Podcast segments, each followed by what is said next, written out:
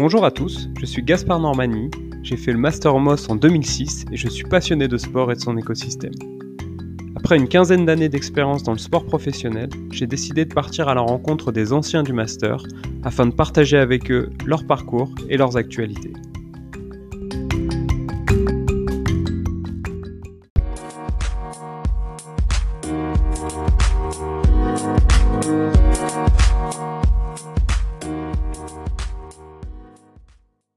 Bonjour Camille, merci d'être notre invitée pour ce nouveau podcast. Tu as été étudiante au MOS il y a quelques années maintenant, on ne dira pas combien d'années. Euh, tu as beaucoup travaillé, tu travailles beaucoup dans l'univers du hand. Est-ce que tu peux nous résumer ton, parcours jusque-là?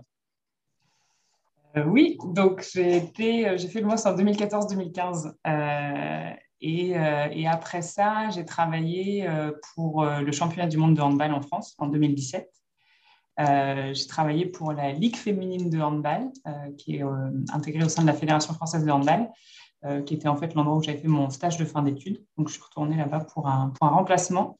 Après, j'ai travaillé pour le championnat d'Europe de handball féminin en France en 2018, décembre 2018. Après ça, j'ai travaillé pour le championnat d'Europe de volleyball 2019, septembre 2019, en France, qui était une co-organisation avec la Belgique, les Pays-Bas et la Slovénie.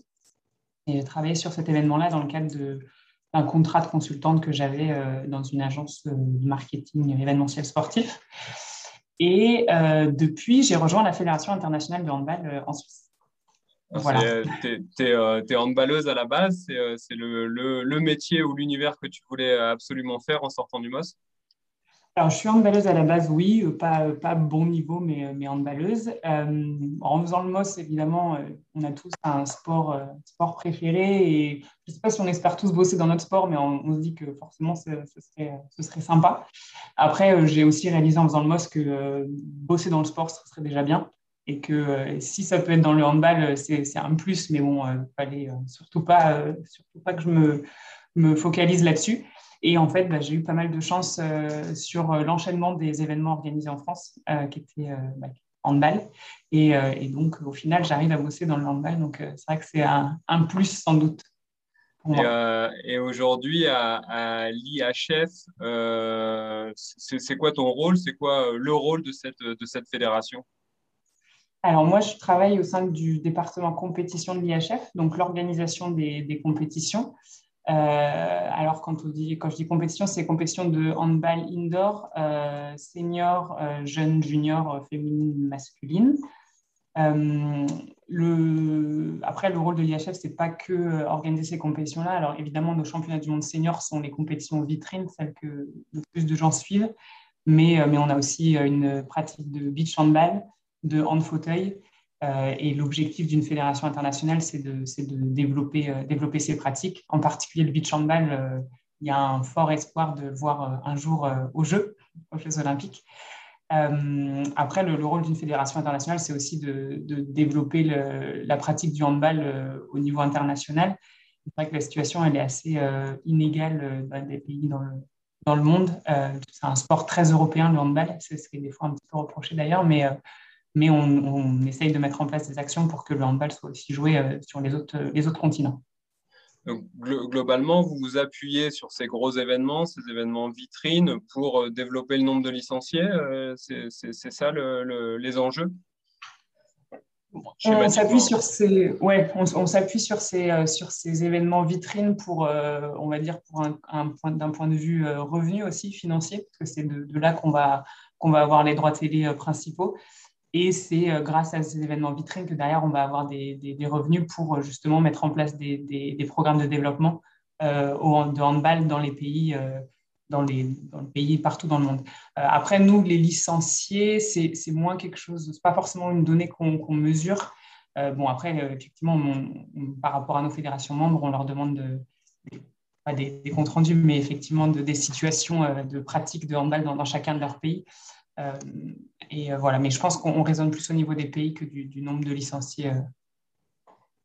Ok, le, licencié, c'est peut-être pour les, pour les fédérations nationales, où là, c'est une grosse métrique pour eux de, de pouvoir voir un peu, on va dire, l'impact de leur, de leur sport sur, le, sur leur territoire.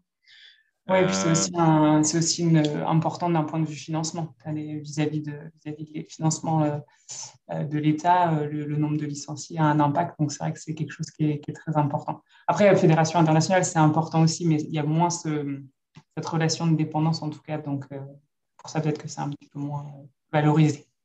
Et, où est-ce que tu places aujourd'hui le, handball dans, la popularité euh, des sports? On imagine que le premier sport, c'est le, foot. Je pense qu'il n'y a pas trop de, de débat. Mais où est-ce que tu places le handball aujourd'hui euh, euh, si, on devait faire un classement? Je ne sais pas si je vais être très objective. je sais de façon certaine quand même que le, handball a été un, sport très suivi aux Jeux olympiques de Rio. Euh, je, un des meilleurs sports collectifs. Après, effectivement, on ne peut pas forcément comparer avec le foot. Je pense que ce n'est pas la même, euh, euh, la même importance pour le, pour le foot. malheureusement, à Tokyo, on n'a pas de données, de, données de, public, mais en termes d'audience, télé, on c'est encore un sport qui a fait quand même pas mal de. qui a fait, qui a fait des, des records j'ai envie de nous placer euh, en, on va dire, euh, après le, rugby et peut-être le, basket quand même qui, est devant, mais euh, parce que, parce que très important aux États-Unis. Mais, mais je pense qu'on est quand même après, ouais, j'ai envie de nous placer dans le top 5. Dans le top 5, c'est déjà pas mal. Et, et, j'imagine qu'en plus, toi, c'est à l'échelle de la fédération féminine également aussi, puisque c'est est-ce que c'est un sport plus masculin que, que féminin?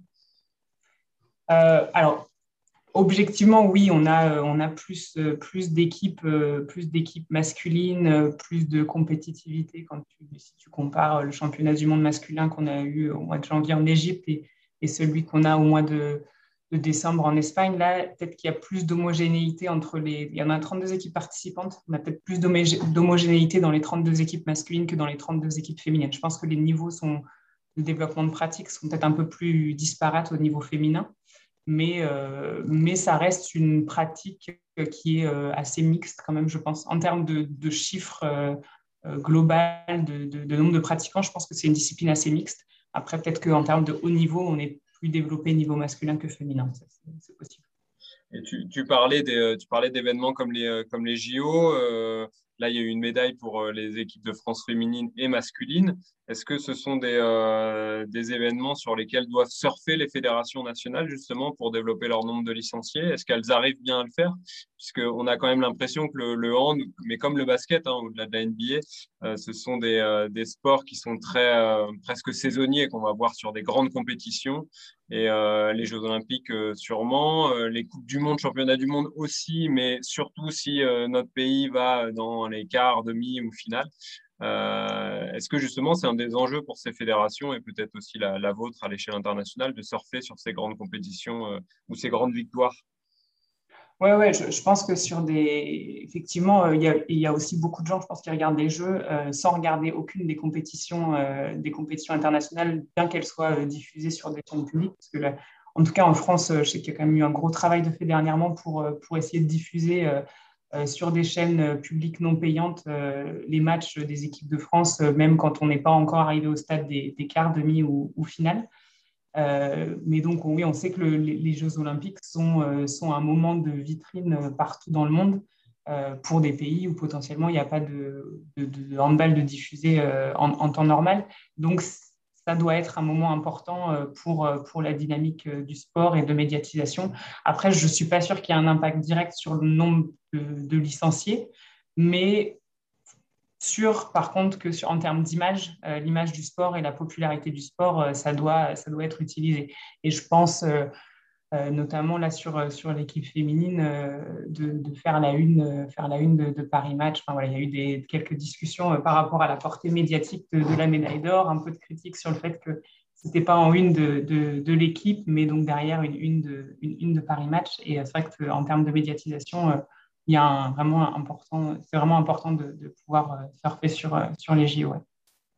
Et euh, en ce moment, le, gros débat aussi, c'est comment, euh, dans tous les sports, c'est comment on modernise nos audiences. On a l'impression que la, nouvelle génération ou les plus jeunes s'intéressent moins au sport que, nous ou que, que la génération de nos parents. Euh, est-ce que vous, vous pensez euh, à faire évoluer éventuellement les règles, les règles des compétitions ou les règles du, les règles du hand? Est-ce que c'est des débats aussi que vous avez en interne pour peut-être rendre des matchs plus dynamiques, peut-être peut-être réduire le temps de diffusion, peut-être alors le handball c'est un sport où il y a beaucoup de buts, contrairement contrairement à d'autres, mais est-ce qu'il y, a des débats de, de ce genre à, à la Fédé? Oui, ouais, tout à fait. On a euh, sur euh, toutes nos compétitions, on a des, analystes qui sont là pour, euh, bah, pour analyser le jeu et analyser le développement, les tendances du jeu et qui derrière aussi font des recommandations par rapport aux règles du jeu. pour, et l'objectif derrière, il est toujours de rendre le, jeu plus dynamique. donc là, j'ai en tête le, jeu passif c'est quelque chose qui avant euh, était sifflé, mais il n'y avait pas de règles bien établies. Maintenant, il y a un nombre de passes limité à 6. Et par exemple, on a euh, sur nos événements, on fait avec notre prestataire statistique, on fait apparaître sur les écrans géants, dès lors qu'il y a un jeu passif qui est sifflé, le nombre de passes restantes pour aussi essayer d'impliquer un peu plus le public et le, voilà, le public dans la, compréhension du jeu et le rendre aussi plus rapide, puisque du coup, on sait qu'une fois que le jeu passe sifflé, il reste 6 passes et, euh, et puis sinon, le, ballon est rendu à l'adversaire. Donc, euh, c'est oui, c'est quelque chose qui, est fait. Voilà, avec, euh, bon, après, ça, prend du temps, forcément, mais, il y a toujours une, volonté quand même d'analyser le jeu et de faire en sorte qu'il soit toujours plus dynamique pour, pour, attirer, pour attirer plus de, plus de spectateurs et d'audience donc plus, dynamique pour les télés et puis, euh, et puis aussi chercher à éduquer le public, à lui faire comprendre aussi euh, les, les, règles et, euh, et, pourquoi on siffle d'un côté ou de l'autre, ce qui parfois au handball peut aussi paraître pour les non-initiés un peu, un peu délicat à, comprendre. Ouais, c'est le, retour que, que j'ai eu beaucoup bah, sur les événements sur lesquels j'ai pu travailler quand, on regardait, quand on regardait des matchs. Bah, pourquoi ça c'est un passage en force ou pourquoi ça c'est une faute et c'est pas, euh, pas toujours, pas toujours évident à comprendre. Et euh, c'est vrai que c'est peut-être un des enjeux euh, des, et des préoccupations qu'une fédération internationale, internationale doit aussi avoir, de rendre son, son, jeu le plus accessible possible et le plus compréhensible possible pour attirer le, plus d'audience. Tu, parlais justement de ces, ces événements que as pu, sur lesquels tu as pu travailler en tant qu'organisatrice. Euh, est-ce qu'il y a des choses qui t'ont marqué, euh, notamment les, championnats d'Europe de hand en France euh, C'était en 2017, si je ne dis pas de bêtises? 18, Europe. 2018. Europe féminin, moi, ce que j'ai surtout trouvé intéressant, c'était quand j'ai bossé sur le championnat d'Europe de volleyball, parce que du coup, j'avais quelque chose à comparer. j'ai appris beaucoup de choses sur le championnat du monde 2017 de handball masculin, beaucoup de choses sur le championnat d'Europe féminin de handball en, en 2018.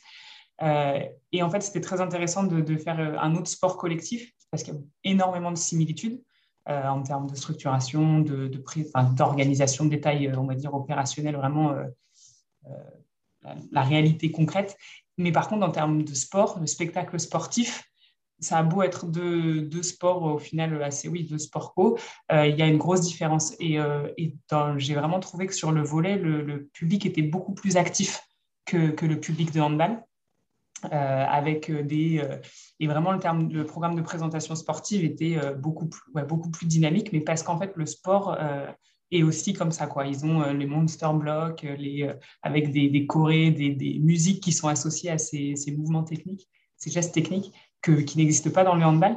Et je trouve que c'est une bonne une bonne source d'inspiration et, c'est je pense vraiment intéressant de se de se renseigner un peu et de vivre d'autres, d'autres événements sportifs, d'autres sports, pour voir ce que le handball pourrait, euh, pourrait prendre un peu euh, de, ouais, voilà, de bonnes idées. Ouais, finalement, ça se rapproche un peu de, bon, de ce qu'on voit en, NBA, c'est de faire participer euh, le, spectateur, de l'impliquer, qu'il soit, qu'il soit véritablement acteur.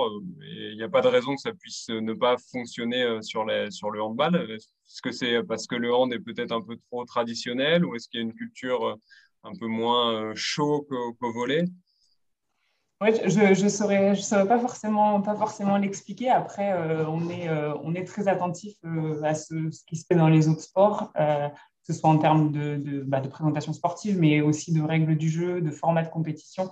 on prend quand même pas mal en référence le volet, le basket.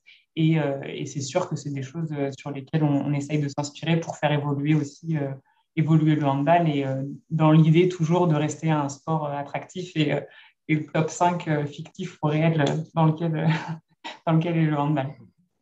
Est-ce que l'arrivée des, JO à Paris en 2024, euh, est-ce que sur le, par rapport au développement du handball en France, que ce soit féminin ou masculin, qu'est-ce que ça pourrait apporter? Je pense peut-être à des nouvelles salles, je pense à une exposition aussi encore plus grande. Est-ce que c'est déjà des choses sur lesquelles les, les fédés peuvent réfléchir ou, sur lesquelles ils travaillent? Alors, Ouais, là, je pense que l'accueil des JO de façon, euh, de façon générale euh, doit être euh, pensé par les fédés, par l'État, par les collectivités comme un, comme un tremplin pour, pour, pour moderniser les équipements, pour, pour penser la pratique et, développer les, les, pratiques dans les territoires. Après, c'est n'est pas toujours évident dans les faits puisque ce sera un événement qu'en 2024. En termes d'équipement, bon, ben, on va quand même tout construire pour, le, pour, pour l'événement en tant que tel et, euh, les épreuves de handball seront au stade de Lille. Euh, donc ça va pas forcément euh, bénéficier, je pense, bénéficier en termes d'équipement localement. Mais, mais par contre, ce qui est sûr, c'est, je pense que c'est une vitrine énorme et une, opportunité énorme pour, pour tous les acteurs de, de, de dynamiser, dynamiser la, la pratique sportive.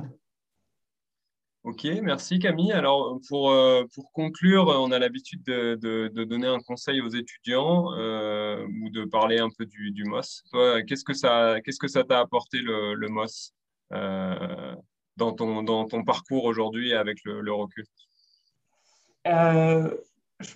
Ce, que ça m'a apporté, c'est de, découvrir quand même les, les diverses, les, tous les métiers du sport, parce qu'au final, il y, en a, il y en a quand même beaucoup.